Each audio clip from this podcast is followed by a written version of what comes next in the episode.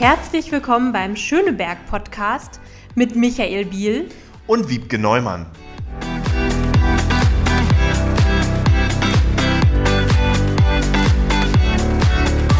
Ja, dann herzlich willkommen zu unserer neuen Podcast-Folge. Ähm, hallo Micha. Hi Wiebke. Und hallo zu unserem heutigen Gast, äh, Adrian Zeka von der Kältehilfe in der Kurmärkischen Straße. Herzlich willkommen. Hallo Wiebke, schön hier zu sein. Hallo Michael. Hi. Ja, ähm, das ist, glaube ich, echt gut, dass du gerade jetzt auch zu Gast bist, weil es äh, ist kalt, auch wenn wir jetzt ein paar milde Tage hatten, es wird wieder kälter, deswegen ähm, umso wichtiger auch jetzt drüber zu sprechen. Ähm, und wir fangen am Anfang immer an mit einer kleinen Vorstellung unseres mhm. Gastes. Ähm, zu deinem Werdegang äh, musst du gleich selbst noch ein bisschen mehr erzählen. Äh, wir beide kennen uns ähm, über deine Arbeit bei der Hitzehilfe, über die wir sicherlich auch noch sprechen werden, und über die Kältehilfe. Und ähm, seit letztem Winter betreibt der Internationale Bund in der Kurmärkischen Straße, oder jetzt ja schon vorletzten Winter, ähm, die äh, Kältehilfeeinrichtung für obdachlose Menschen im Schöneberger Norden. Ähm, und dafür haben Michael und ich ähm, vor Weihnachten auch ähm, Spenden von der SPD vorbeigebracht. Äh, da haben wir uns auch nochmal getroffen und dann gleich diesen Podcast vereinbart und die Gelegenheit genutzt. Schön, dass das dann auch so schnell schon geklappt hat. Genau, ich freue mich hier zu sein. Das ist sehr schön. Danke für die Einladung. Das ist immer super, wenn Gäste sich freuen, bei uns im Podcast zu sein. Ich hoffe, ihr ertragt meine Stimme heute. Ich komme gerade aus einer zweistündigen historischen Tour durch Schöneberg. Ähm, und äh, ich habe viel gesprochen, weil es gibt vieles über Schöneberg zu berichten. Aber Adrian, schön, dass du da bist. Ähm, Wiebke hat es gerade angesprochen, du warst im letzten Jahr äh, Koordinator für die Hitzehilfe. Du hast mir gerade im Vorgespräch erzählt, dass äh, die Themen äh, weltweit für Furore gesorgt haben. Du hast viele internationale Interviews auch gegeben, weil die Welt davon mitbekommen haben, was wir in Berlin machen. Das ist am selben Ort, auch in der Kurmärkischen Straße. Du bist äh, unter anderem zurzeit auch damit beschäftigt, für den Internationalen Bund ähm, äh, am ehemaligen Flughafen Tempelhof Unterkünfte für Geflüchtete zu organisieren. Ähm, bevor wir vielleicht mal thematisch loslegen, vielleicht die Frage an dich. Erzähl unseren Zuhörenden mal ein bisschen, wo du herkommst, was du, welchen Werdegang du sozusagen hinter dir hast, äh, vielleicht auch, wo du hin willst und wie du zum Internationalen Bund gekommen bist. Okay, ganz, ganz kurz vielleicht in ein paar Sätzen. Ähm, ich komme ursprünglich aus dem Kosovo, ähm, habe meine Kindheit in Deutschland verbracht, dann zwischendurch wieder im Kosovo gewesen und ähm, zu meinem Studium, zu meinem Masterstudium wieder nach Berlin gekommen. Ich habe Germanistik und Kulturvermittlung studiert, habe meinen Master an der FU gemacht. Genau, und während der Zeit ähm, bin ich als studentischer Hilfskräfte zum IB tatsächlich gekommen, in der Wohnungslosenhilfe in Lichtenrade angefangen. Ähm, da ist ein Wohnungslosenheim, das ich mit unterstützt habe und seit fünf Jahren beim Internationalen Bund und dadurch bin ich auch dann mit der Kältehilfe vertraut geworden. Ähm, genau. Jetzt auch in der Flüchtlingsarbeit, wie du richtig gesagt hast, auch ein bisschen unterwegs, aber dazu vielleicht noch später ein bisschen.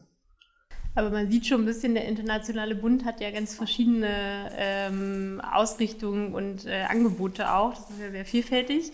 Ähm, also ähm, auf der Webseite, ich habe nochmal geschaut, steht, das ist ähm, einer der großen Dienstleister in der Jugend-, Sozial- und Bildungsarbeit. Ähm, ich kenne es vor allem aus der Jugend- und Sozialarbeit. Bildungsarbeit war mir noch gar nicht so ähm, geläufig.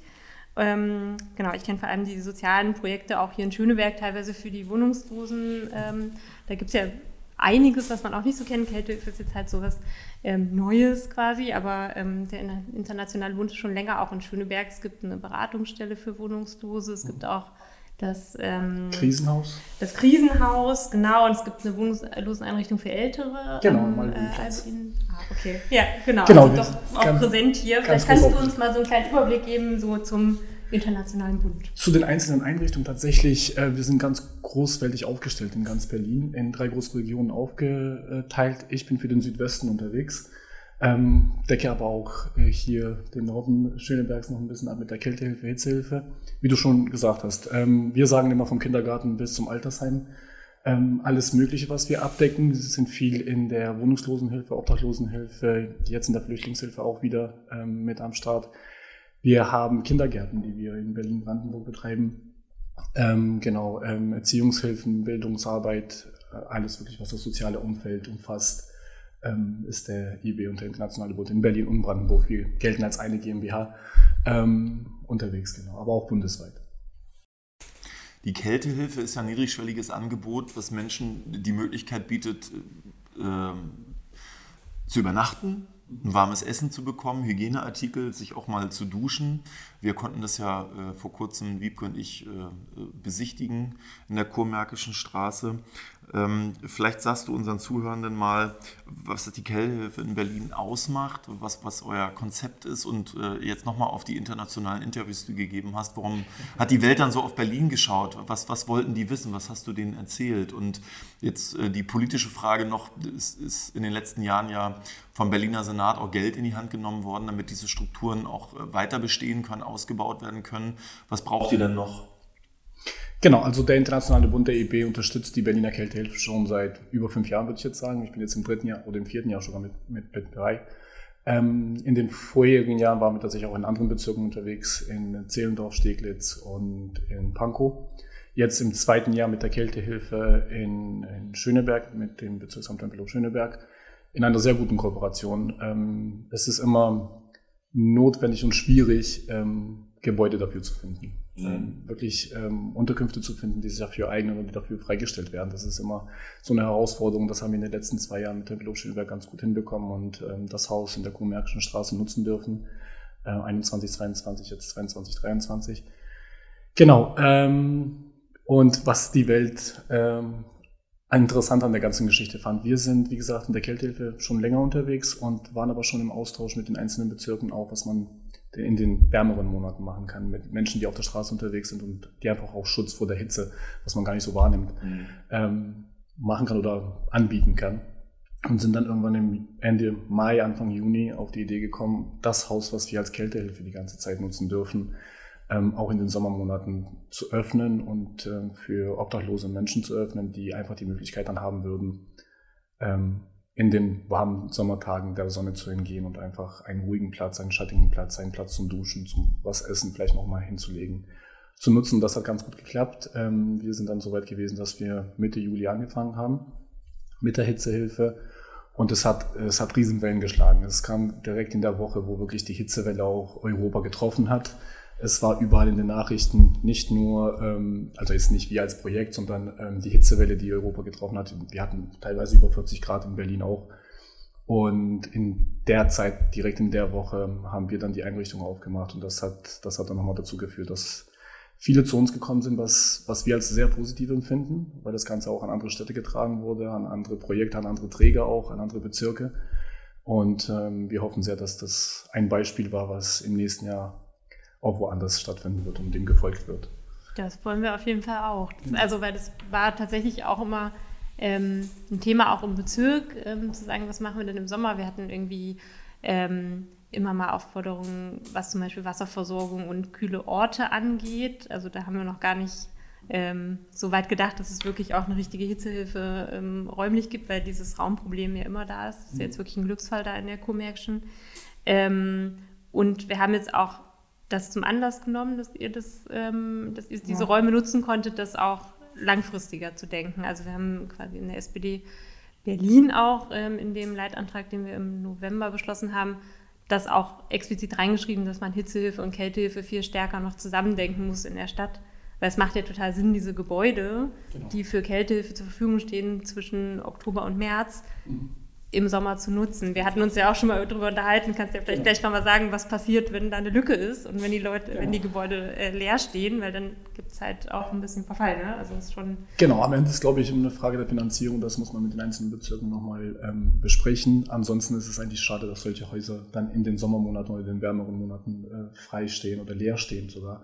Ähm, die verwelken dahin. Wir haben das mit unserem Haus gesehen. Wir sind ähm, Ende März rausgegangen letzten Jahres und dann Mitte Juli, wie gesagt, nochmal reingekommen. In der Zwischenzeit wurde das Haus einfach für andere nicht so schöne Dinge genutzt und ähm, wir haben doch ein paar Tage gebraucht, bis wir es wieder auf Vordermann einigermaßen bringen konnten, um es wieder zu nutzen. Michael hat vorhin gefragt, was wir denn, was wir uns denn wünschen würden. Genau das ist es. Ähm, mehr Objekte zu finden in Berlin, ähm, nicht nur in Tempelhof-Schöneberg, sondern wirklich in allen Bezirken, mit allen Bezirken in Gespräch zu gehen, auch über den Senat vielleicht, um ähm, solche Häuser auch freizuschalten. Nicht nur in den Kälte, Wintermonaten, sondern auch über das ganze Jahr hinweg. Und das wäre vielleicht der Anreiz dazu, das auch in den anderen Monaten zu nutzen. Klar ist die Kältehilfe ein sehr wichtiges Projekt und eines meiner Herzensprojekte, die ich mit unterstütze, weil das Projekt einfach im Winter nochmal einen anderen Touch hat, ne, ein, ein anderes, ein anderes Gefühl nochmal mitgibt, dass die Leute nicht bei Minusgraden draußen insbesondere äh, während der Nacht schlafen müssen. Aber man vergisst auch sehr schnell, dass bei sehr heißen Temperaturen, wir merken es selber zu Hause vielleicht auch, wenn es mal unerträglich wird, aber dann über die Menschen nachzudenken, die auf der Straße wirklich der blanken Sonne ausgesetzt sind, das ist schon mal eine andere Geschichte. Und das haben wir in, in diesem Jahr ähm, feststellen können, dass der Bedarf da ist. Wir hatten ein kleines Haus, das Haus in der Kommerkischen Straße, muss man vielleicht dazu sagen, hat 30 Plätze. Und ähm, obwohl es ein kleines Haus ist, wurde es sehr, sehr gut genutzt. Wir hatten am Tag durch das Ein- und Ausgehen bis zu 60, 70 Leute, die zu uns gekommen sind, auch wenn es mal ein Glas Wasser war oder kurz mal sich hinsetzen oder vielleicht eine Dusche oder sowas. Aber das hat schon einiges bewirkt ähm, rund um den Kiez. Und das auch an anderen äh, Standorten anzubieten, ist, glaube ich, sehr, sehr wichtig. Bei der, bei der Zahl an obdachlosen Menschen, mhm. die wir in Berlin haben, ist das natürlich nochmal was ganz anderes. Ja, und auch bei den heißer werdenden Sommern und gleichzeitig, es gibt halt auch leider ähm, immer weniger Orte im öffentlichen Raum, wo man einfach mal so ohne Voraussetzungen, ohne Geld zu haben, mhm. ähm, sich äh, abkühlen kann. Sehr schwierig. Also ja. U-Bahn-Stationen werden genutzt, aber nicht wirklich, weil man da sehr oft weg, äh, weggejagt wird und verjagt wird. Ähm, das Bild passt vielen Leuten nicht und es ist halt sehr schwierig für Menschen, die auf der Straße unterwegs sind, ähm, sowohl in den Kälte als auch in den wärmeren Monaten. Mhm. Du gehst äh, nach unserer Podcastaufnahme gleich zum Dienst. Ihr öffnet 18 Uhr eure Tore, eure Türen. Ähm, wir waren letztes Mal, als du uns eure Räumlichkeiten gezeigt hast, ja live dabei, als ein, ein neuer Gast quasi bei euch reinkam und sozusagen in Empfang genommen wurde. Vielleicht erzählst du den Zuhörenden äh, mal ein bisschen, wie das bei euch abläuft. Ich vermute mal, es gibt keinen typischen Ablauf. Das ist jeden Tag, jeden Abend bei euch ein bisschen anders, weil die Charaktere ja auch andere sind, die bei euch ähm, äh, Hilfe suchen. Vielleicht schilderst du mal einen Abend bei euch. Genau, dadurch, dass wir jetzt im zweiten Jahr drin sind und auch mit der Hitzehilfe im selben Haus sind und im Kiez so ein bisschen berühmter geworden sind und bekannter geworden sind, hat sich das Ganze ein bisschen eingepegelt, was den Ablauf am Abend oder während des Tages oder während des Einlasses äh, angeht. Aber genau, wir machen um 18 Uhr jeden Abend in der Wintersaison, machen wir um 18 Uhr unsere Türen auf. Ähm, wie gesagt, wir haben 30 Plätze, 30 Betten auf sieben Zimmer verteilt. Ähm, das Ganze wird mit Ehrenamtlichen stark getragen in den, in den Wintermonaten. Genau, ähm, der Einlass ist ganz einfach. Wir versuchen immer am Anfang die Hausregeln mit nach Hause zu geben. Das heißt, ähm, ganz einfache Regeln. Keine Drogen, kein Alkohol, keine Waffen im Haus, keine Gewalt. Das sind so unsere wichtigsten Punkte. Äh, wie die Leute dann aufschlagen, ob sie angetrunken sind oder nicht, das ist wieder eine andere Geschichte. Nichtsdestotrotz versuchen wir, dass wir im Haus ein bisschen Ruhe bewahren und ähm, die Leute nur ähm, das Angebot so nutzen können, will ich mal sagen, dass es ähm, friedlich abläuft. Genau, ähm, die, ersten, die Gäste, die zum ersten Mal zu uns kommen, werden auch kontrolliert, auf die Hausregeln nochmal ähm, aufmerksam gemacht. Mit kontrolliert meine ich, die Taschen werden kurz durchsucht. Ähm, unsere Stammgäste in Anführungszeichen wissen, dass sie den Alkohol vorne abgeben müssen und ähm, den sich am Morgen wieder mitnehmen können. Während der Nacht und im Haus, wie gesagt, eine trockene Einrichtung. Ansonsten eigentlich gar kein großes Prozedere. Man wird, es wird ein Bett, ähm, das frei ist, einem zugeteilt wir haben zwei Frauenzimmer, die für, nur für Frauen reserviert sind. Der Rest äh, sind Mischzimmer, würde ich mal sagen. Ähm, aber derzeit in der Kältehilfe haben wir überwiegend Männer, die bei uns im Haus sind. In der Hitzehilfe war es wieder andersrum. Da waren überwiegend Frauen bei uns. Genau, ähm, es gibt zwischen 19 und 22 Uhr noch was zu essen, eine warme Mahlzeit, sei es eine Suppe von der Tafel, wir haben hier unterstützt vom Foodsharing, die immer uns anfahren und Sachen vorbeibringen, äh, viele Spenden, die auch von der Nachbarschaft an uns getragen werden.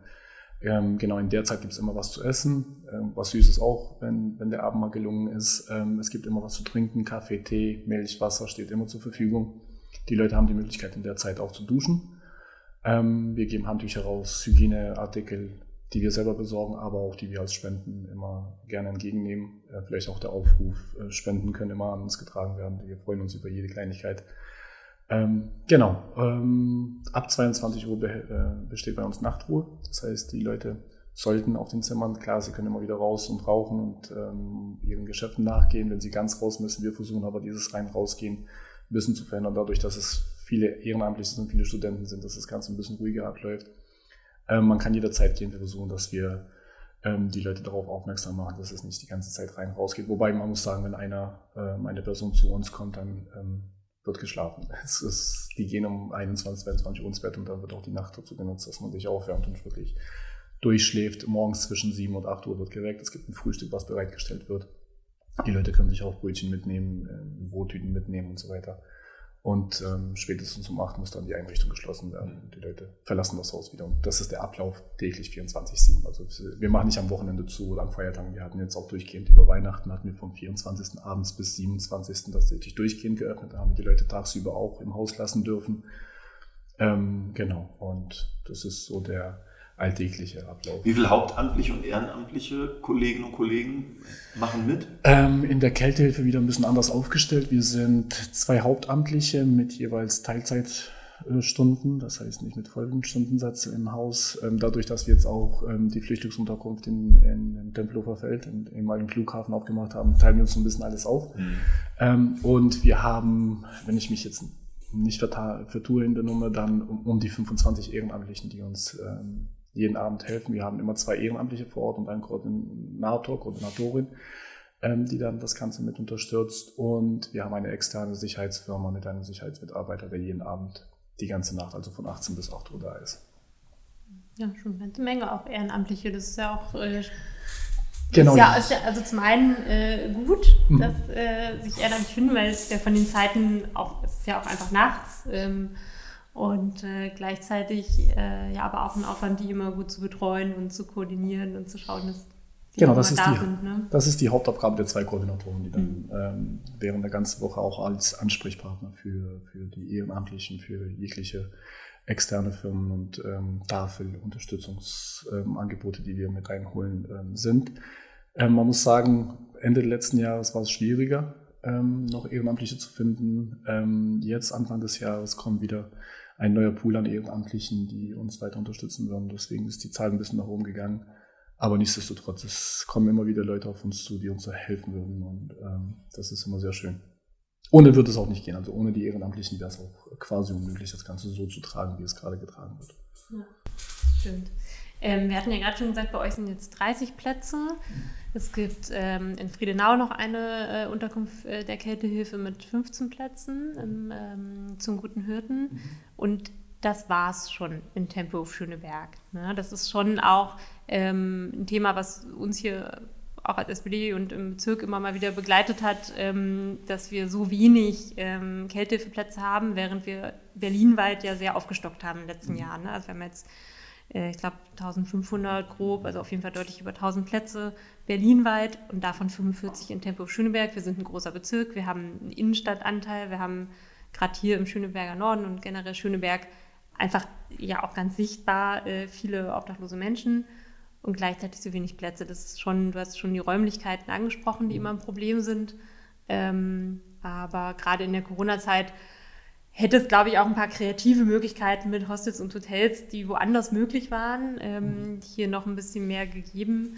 Ähm, ich glaube, wir haben jetzt auch immer nicht die, äh, die perfekte Lösung und das, ähm, das Hotel, was uns gehört, was wir zur Verfügung stellen, an der Hand. Aber ähm, ich glaube, das Ziel bleibt schon, dass es mehr auch noch hier in solchen Innenstadtlagen ist, weil es kann auch nicht immer alles sich nur in Mitte oder ähm, ich weiß nicht, wo die noch die großen Unterkünfte, Köln hat einige. Ja ähm, es muss hier auch noch ein bisschen mehr sein. Das würden wir uns auch wünschen. Also es ist wirklich, es hängt meistens an den, an den ähm, Unterkünften, an den Häusern, die sehr schwer zu finden sind. Wie du es angesprochen hast, wir hatten in der Corona-Zeit in Pankow eine ganz gute Zusammenarbeit mit dem Bezirk und sind da in einem Hostel gewesen, das äh, ja 1920, nee, 2021, wenn ich mich nicht irre.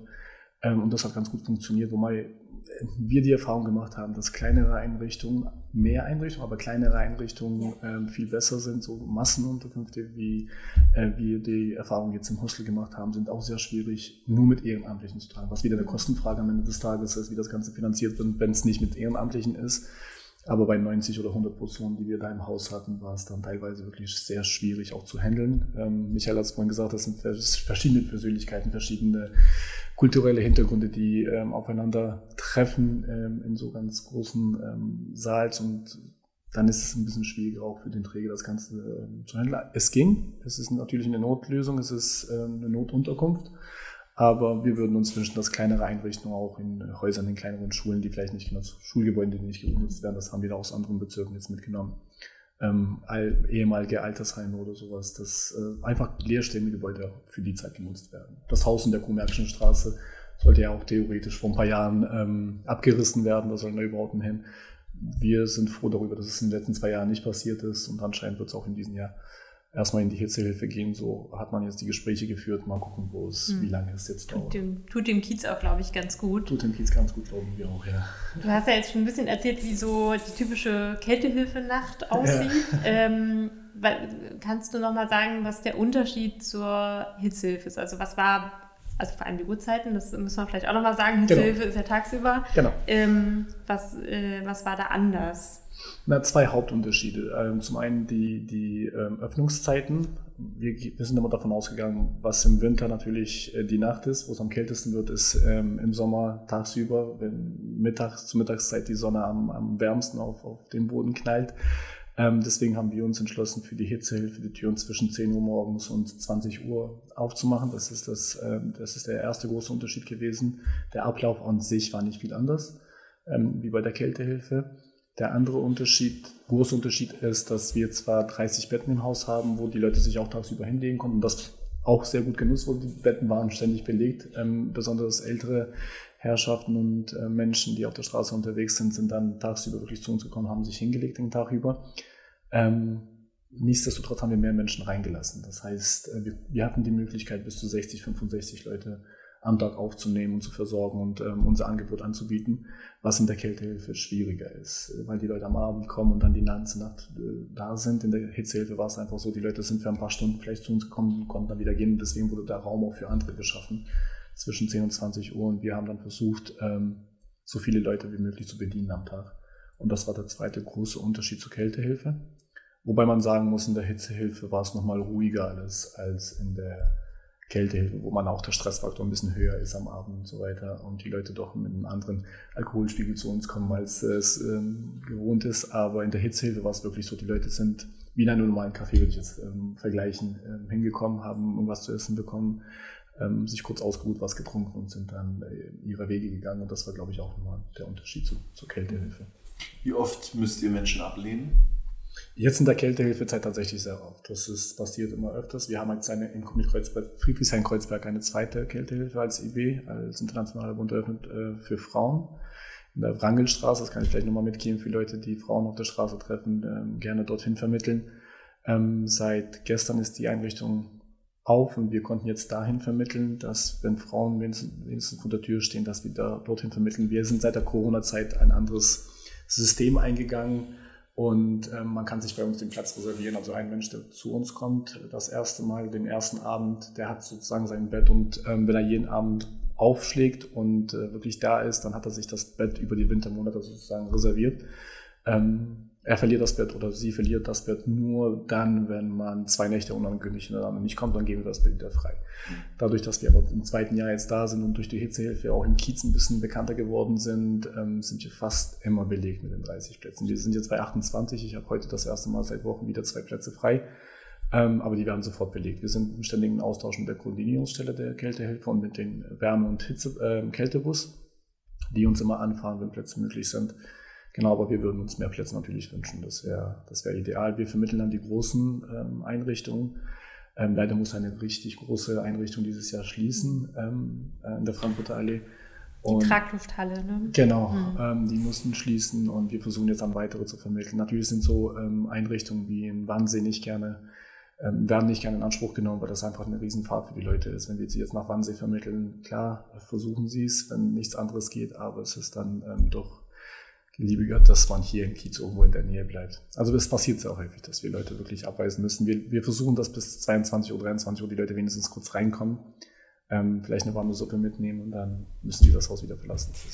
Ähm, ja, der Kiez in der Kurmärkischen hat ja auch viele Problemlagen seit vielen Jahren. Das Thema Drogenkonsum, Prostitution und äh, auch Menschen, die auf der Straße dort leben und, und keine eigene Bleibe haben. Ähm, deswegen gibt es euch ja auch, weil die Probleme da sind, äh, Gott sei Dank. Äh, aber wie nimmt euch der Kiez dann an? Habt ihr Verbindungen? Äh, gibt es auch, mal, auch mal sozusagen Diskussionen mit dem Kiez, dass ihr da unerwünscht seid, weil ihr Menschen anzieht, die andere gar nicht sehen wollen? Wie ist denn da die also Auseinandersetzung? Ich, ich muss sagen, es gab verschiedene Reaktionen. Ähm, wieder der Unterschied Kältehilfe, Hitzehilfe als wir das erste Jahr ähm, in, mit der Kältehilfe in, in, im Kiez aufgeschlagen sind, äh, war die Resonanz richtig positiv. Man ist auf uns zugekommen. Wir haben gegenüber einen Kindergarten Auch die Nachbarschaft in der Ecke, die äh, waren, glaube ich, froh darüber, dass die Menschen, die sonst immer an den U-Bahn-Stationen auf der Straße irgendwo liegen, ähm, jetzt zu uns können, rein können, auch unsere Toiletten, was ganz einfach ist. Und man vergisst auch, dass man als obdachloser Mensch immer nach, nach solchen Möglichkeiten sucht, ähm, nutzen konnte. Und das hat den Kiez beruhigt im ersten Jahr, was die Kältehilfe angeht. Man hat uns wirklich als Hilfe, glaube ich, äh, angesehen. Und das, das Feedback hatten wir auch die ganze Zeit von den Nachbarn. Ähm, Im ersten Jahr war es wirklich so, dass auch die Nachbarn äh, vorbeigekommen sind, Suppen gebracht haben und wirklich froh darüber waren, dass wir da sind. In der Hitzehilfe hat das ein bisschen umgeschlagen. Ähm, wir waren, glaube ich, so der Ansprechpartner und wie du sagst, äh, man hat uns so gesehen, als ob wir die Leute dahin locken würden. Ähm, was wir so nicht ähm, bestätigen würden, weil ähm, die Leute, die zu uns kommen, wirklich aus dem Kiez kommen. Das heißt, wir würden sagen, wir, wir sammeln die Leute jetzt nicht und ähm, fordern sie auch zu uns zu kommen, sondern wir, wir nehmen sie eigentlich von der Straße runter und geben ihnen eine Möglichkeit, dass sie irgendwo runterkommen, auch tagsüber. Das hat man äh, in den Werbungsmonaten ein bisschen anders gesehen. Wir hatten ein, zwei Diskussionen, ein, zwei Treffen mit Nachbarschaftsvertretern. Aber das konnten wir in den äh, Monaten und in den Wochen, wo wir da waren, dann auch ein bisschen ähm, besser organisieren und ähm, haben uns auch verständigen können.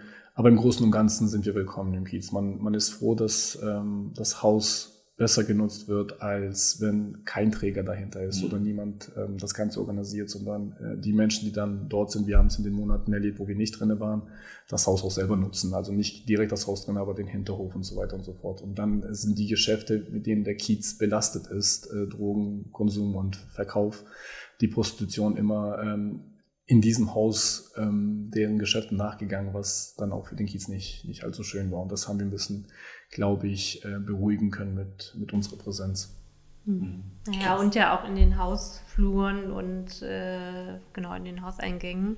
Das ist ja schon auch ein Thema immer gewesen. Da weiß ich jetzt nicht, wie sich das mit eurer Präsenz quasi so, ähm, also ich, mein Eindruck ist, es hat sich doch etwas verbessert, auch für die Nachbarn. Es ist ja ähm, von vielen auch ein Wunsch gewesen, dass es so ein Angebot niedrigschwellig gibt, weil die ja, also ich hatte immer sehr viele Gespräche mit Nachbarn auch in diesen Gewo-Backhäusern drumherum, da so ähm, äh, Bülow-Ecke Froben mhm. und so, ähm, die ja wirklich massiv auch Probleme hatten, weil halt ähm, Prostitution, Drogenkonsum und ähm, äh, Übernachtung bei ihnen in den Hausfluren stattgefunden hat. Und ähm, die fand ich immer ähm, ein großes Verständnis dafür hatten, äh, für die Leute, also die jetzt überhaupt nicht waren im Sinne von, ich, ist mir egal, was mit den Leuten ist, ähm, die aber, und das kann ich auch wiederum verstehen, schon gesagt haben, ich muss mich auch, wenn ich nach Hause komme, im Hausflur sicher fühlen und nicht ähm, mhm. äh, Sorge haben, ähm, äh, genau, über, ähm, über wen und was man gerade stolpert ähm, und Hinterlassenschaften. Und deswegen kann ich mir schon vorstellen, dass ihr da auch für viele eine große ähm, Entlastung seid und die ganz froh sind. Ich glaube, so haben wir es auch empfunden und so empfinden wir es auch weiterhin in den letzten zwei Jahren, auch in diesem Jahr wieder. Ähm, wir haben als direkten Nachbarn altersgerechtes Wohnen, glaube ich, ist das. Ähm, wir haben Gruselgeschichten von den äh, Kellern und von den Hausmeistern von dem Haus gehört, dass da alles Mögliche wirklich bis zu Kinder auf die Welt gebracht und dort liegen gelassen, alles Mögliche gehört.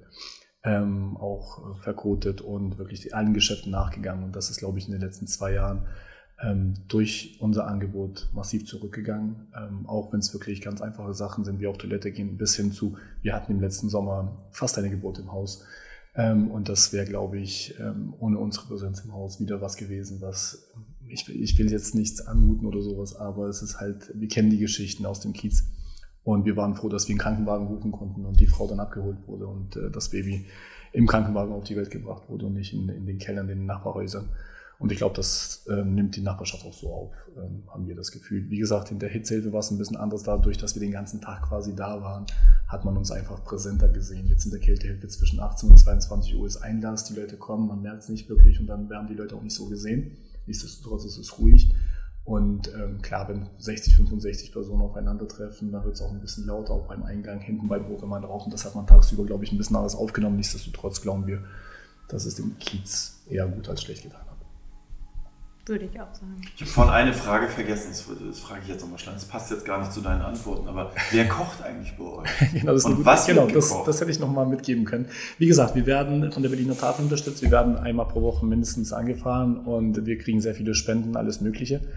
Ähm, derzeit werden wir auch von zwei Verein unterstützt. Ich weiß jetzt den Namen nicht aus dem Kopf, aber es ist ein Verein, der von Hertha Berlin unterstützt wird, die mhm. uns jeden Donnerstag wirklich mit riesengroßen Behältern an leckerer Suppe und Auflauf und alles Mögliche vorbeibringen. Foodsharing ähm, fährt uns immer an. Das heißt, Leute fahren wirklich in Bäckereien und so weiter und so fort und retten noch Lebensmittel am Abend und bringen sie uns.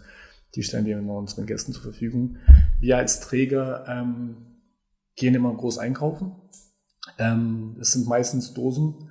Ähm, Mahlzeiten, das heißt Suppen, Bohnen, ähm, Reis, alles Mögliche. Wir versuchen da Abwechslung reinzubekommen und unsere Ehrenamtlichen kochen, in Anführungszeichen. Das äh, heißt, das Essen wird warm gemacht, ähm, nochmal auferhitzt und bereitgestellt und es werden aber auch sehr viele Spenden dann nochmal dazugestellt, wie Obst, Gemüse, alles Mögliche, was so reinkommt. Aber hauptsächlich die Ehrenamtlichen, die am Abend da sind. Wir haben eins, einen Koch auf jeden Fall und wenn der dann Ehrenamt macht, dann freuen sich auch alle ähm, der bringt auch Sachen mit und kocht auch mal. Der verfeinert das dann noch. Der verfeinert das nochmal mit. Ja, der kocht auch selber, der bringt auch mal seine Spaghetti mit und seine ah, Bolognese okay. und äh, okay. ähm, stellt sich auch mal einen Herd. Also es gibt, es gibt verschiedenes, verschiedenes Angebot. Ja. Wir versuchen es auf jeden Fall verschieden aufzustellen. So. Klingt so. genau. Ähm, genau, also das alles, was, was ihr macht äh, mit, mit, Kälte- und Hitzehilfe, ähm, das sind ja die ganz niedrigschwelligen Angebote, die es auch unbedingt braucht. Ähm, wir haben in der äh, ganzen Unterstützung vor allem dann von wohnungslosen Menschen ja auch noch, ähm, denke ich mal, etwas voraussetzungsvollere Angebote, ähm, äh, wo man dann manchmal auch ein bisschen länger unterkommt ähm, und wo man dann vielleicht auch langfristig Beratung kriegt. Ähm, was wir jetzt ausbauen im Land, sind ja äh, so Angebote wie Housing First, weil eigentlich das sollte ja immer das Ziel sein und das ist auch das ganz erklärte Ziel, ähm, dass Obdachlosigkeit 2030 ist das Ziel der EU und auch von Berlin ähm, abgeschafft ist, in Anführungsstrichen, ne? was auch immer das dann bedeutet. Ähm, aber ähm, trotzdem ist es sehr gut, sich auch Ziele zu setzen und nicht zu sagen, so wie es ist, ist alles super.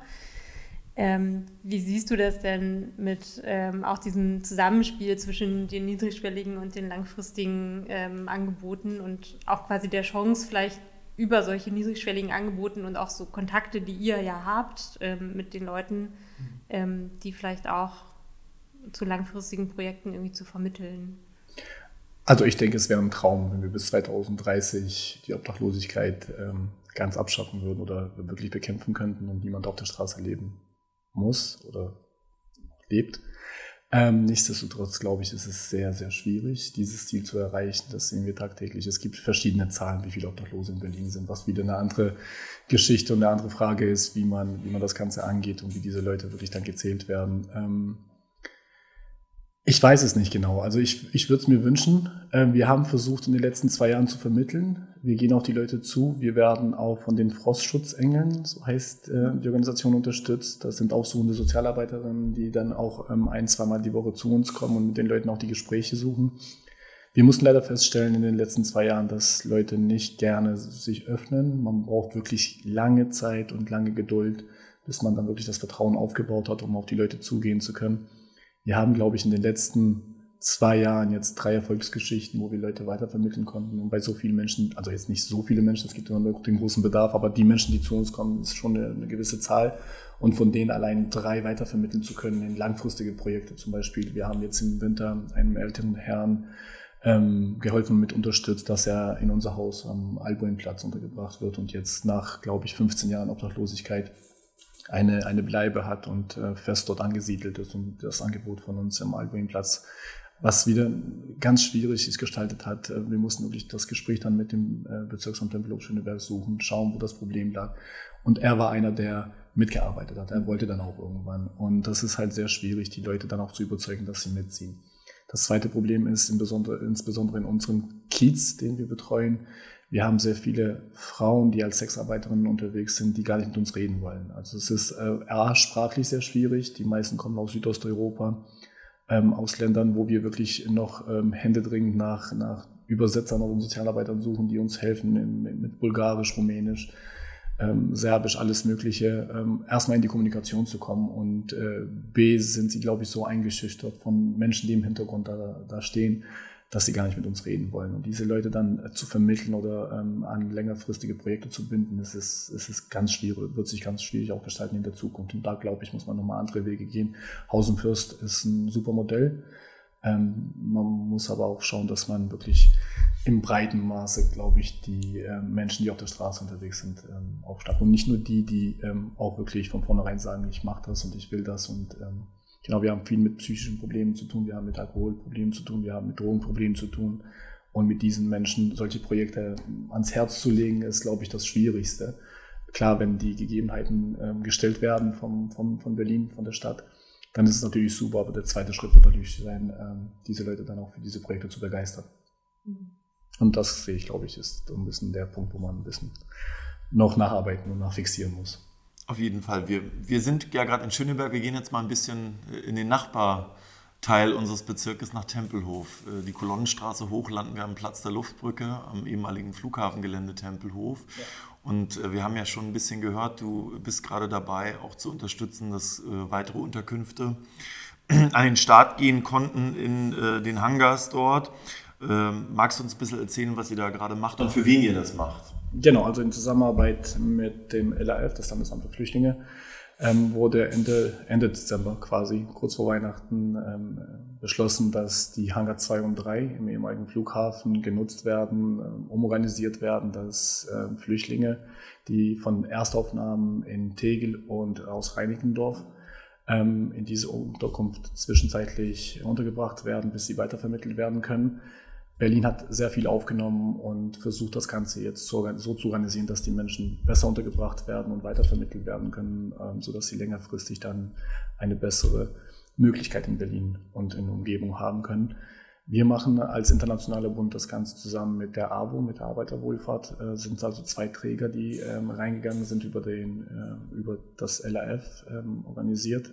Insgesamt nehmen wir jetzt, glaube ich, Stand diese Woche 840 Leute auf, die dann in diese Hangars gekommen sind. Ähm, dort wurden Container, das hört sich immer sehr schlecht an, wenn man sagt Container. Ähm, wenn man mal vor Ort ist und sich die Container anschaut, wurden sie ganz ähm, modern und ich finde, die Möglichkeiten sind jetzt nicht allzu schlecht, die man dort ähm, geboten kriegt, als Zwischenlösung, bis die Leute weiter verteilt werden. Genau, wie gesagt, es sind 840 Flüchtlinge, die zu uns gekommen sind. Die haben wir aufgenommen, registriert, versuchen da jetzt äh, die weiteren Anträge und Bearbeitungsstatus äh, von den Menschen zu helfen, zu unterstützen, sodass sie weitervermittelt und längerfristig in andere Projekte untergebracht werden. Sind das äh, vor allem Menschen aus der Ukraine? Das denkt man immer sehr schnell, ähm, besonders seit dem letzten Jahr. Äh, nicht wirklich. Also wir haben ähm, eine große Mischung an allem Möglichen. Äh, viele, viele Menschen kommen aus dem arabischen Raum, aus, aus Afghanistan immer noch. Ähm, aus Syrien haben wir sehr viele Menschen da. Wir haben derzeit einen großen Auflauf. Ich kann es mir nicht wirklich erklären. Ich glaube, ich muss die politische Lage nochmal nochmal nachlesen, mich ein bisschen schlau machen, aber wir haben sehr viele kurdische Menschen bei uns. Ähm, aus Georgien sind sehr viele Menschen bei uns und klar, ein Teil von äh, Ukrainern auch, aber dadurch, dass das Angebot für Flüchtlinge aus der Ukraine im letzten Jahr sehr groß ähm, aufgestellt wurde, sind sie, diese Menschen dann auch andersweitig untergebracht. Und ähm, genau bei uns ist es eine große Mischung von allen möglichen mhm. äh, Ländern, die dann zu uns gekommen sind.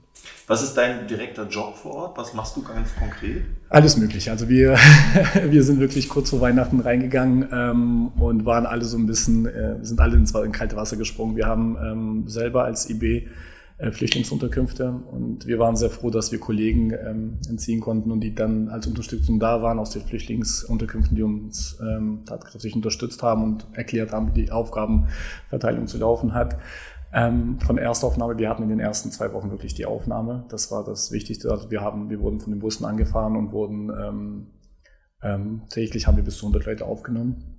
Das heißt, ähm, mit den Kollegen zusammen Registrierung, Aufnahme, Aufnahme, Ausweise verteilen, in Container verteilen, ähm, um die Essensausgaben kümmern, dass die Leute wissen, wann sie essen. Jetzt geht es gerade darum, dass sie die Termine beim LRF wahrnehmen, ähm, dass sie die Unterstützung dort vom LRF bekommen um weitervermittelt werden zu können, wie der Status ist, die Statusbearbeitung. Wir begleiten den ganzen Prozess. Ähm, klare Aufgabenverteilung äh, besteht nur darin, dass wir wissen, okay, wenn es um Kinder geht, dann haben wir Fachkräfte, die sich mit den Kindern auseinandersetzen, mit dem Jugendschutz. Ähm, wir, der Rest an Kollegen, springen da ein, wo gerade Mann am Not ist.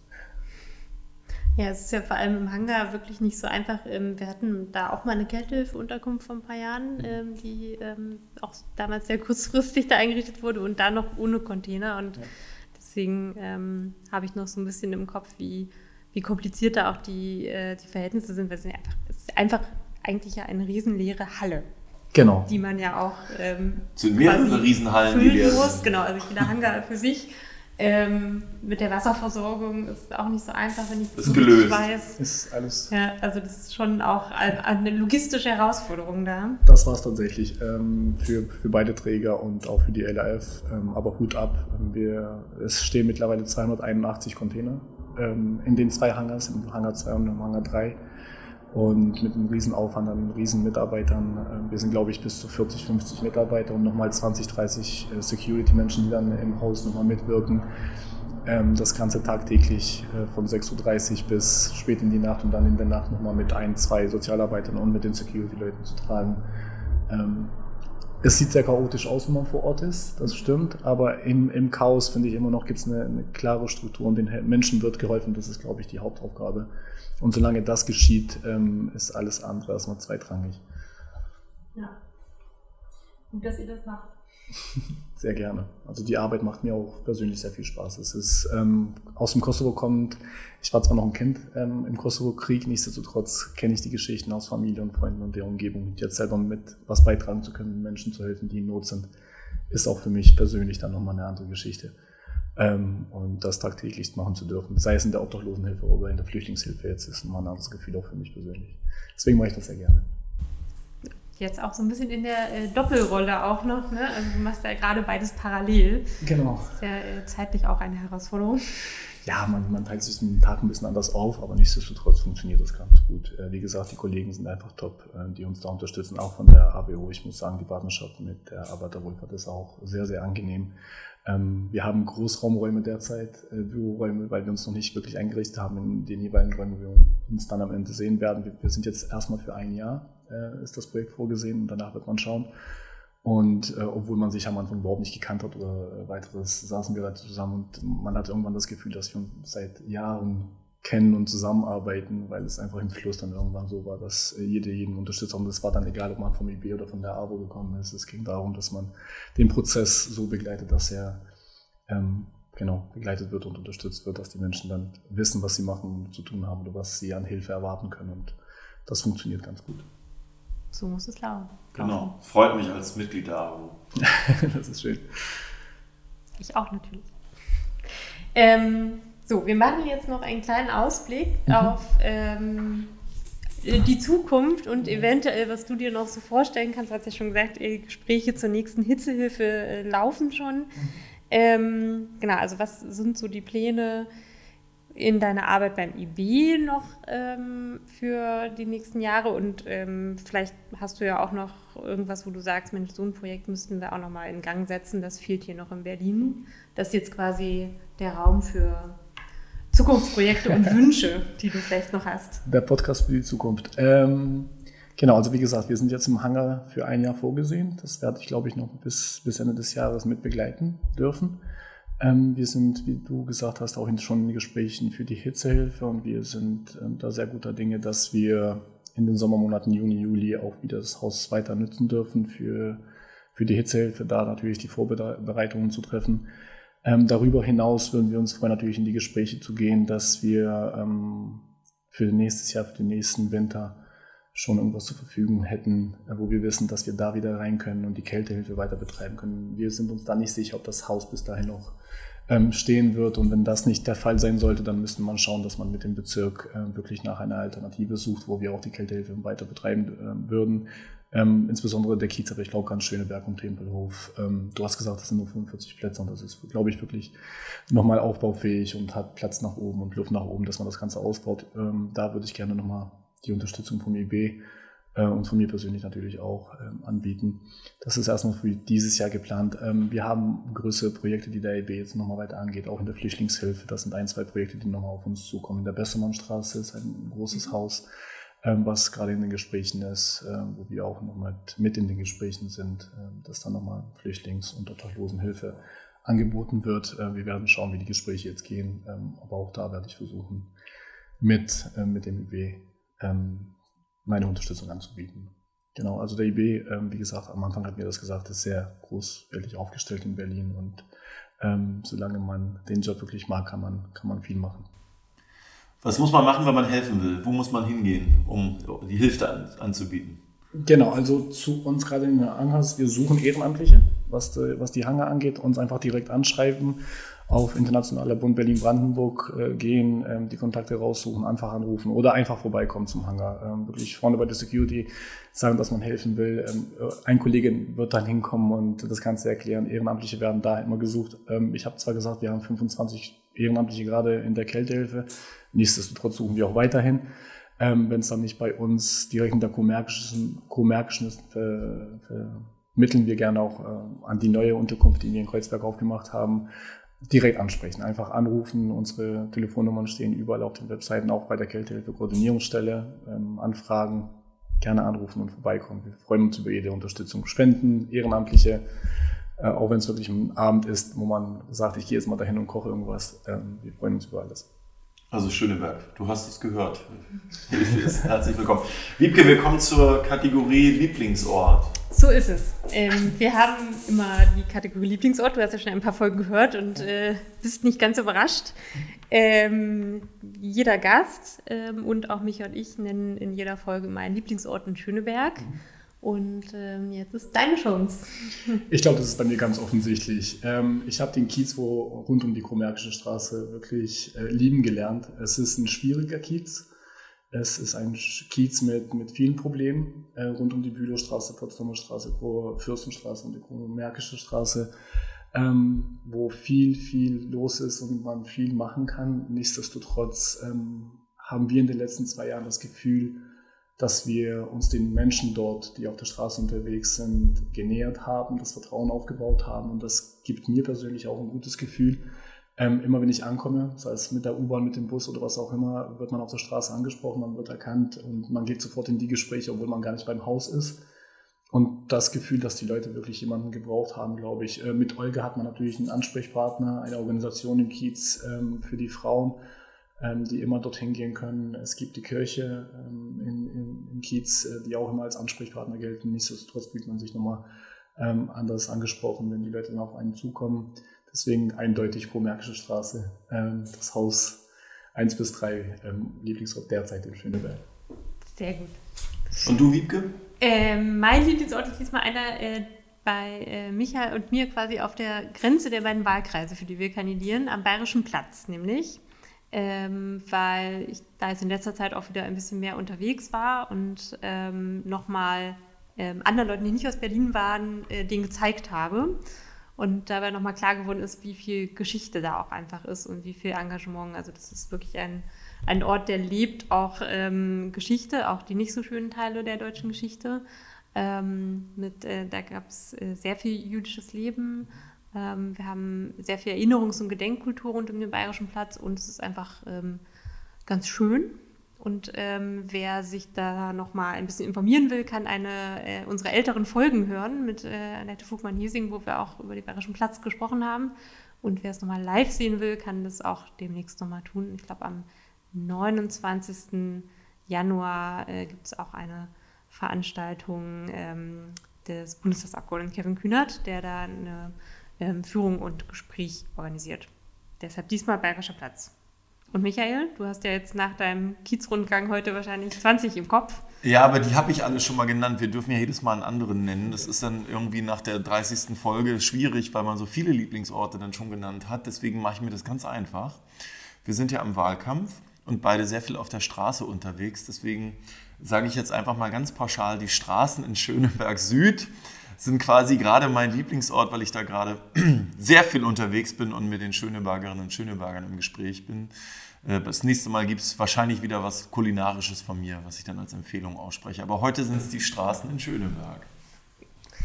Sehr gut. Ja, dann ähm, sind wir schon äh, am Ende unseres Podcasts, aber nicht ohne nochmal äh, den ganz, ganz wichtigen Aufruf zur Unterstützung auch ähm, der Kältehilfe mit, haben wir ja gerade gehört, persönlichem Engagement und mal vorbeikommen und helfen, aber auch mit Spenden.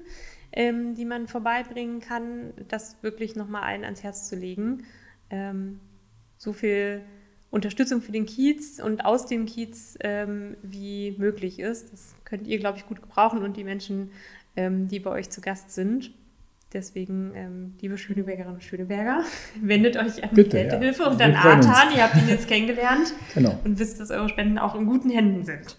Genau, Kurmärkische Straße 1 bis 3. Das Haus ab 18 Uhr. Einfach vorbeikommen, Sachen bringen, gar nicht anmelden. Ähm, wir freuen uns über alles. Völlig unbürokratisch, das ist doch hervorragend. Ganz einfach. Nein, aber wir wir, auch erleben. bevor, bevor Wiebke noch ein bisschen Hausmeisterliches hier an Informationen äh, rausgibt, Adrian, wir sagen mal ganz herzlich Danke, dass du da warst. Danke für die Arbeit, die du leistest und die Ehrenamtlichen und Hauptamtlichen, äh, die, die nicht immer leichte Arbeit, glaube ich, auch für den eigenen Kopf nicht immer leichte Arbeit schultern, mit einem Lächeln im Gesicht, mit einer Menschlichkeit, das spürt man bei euch.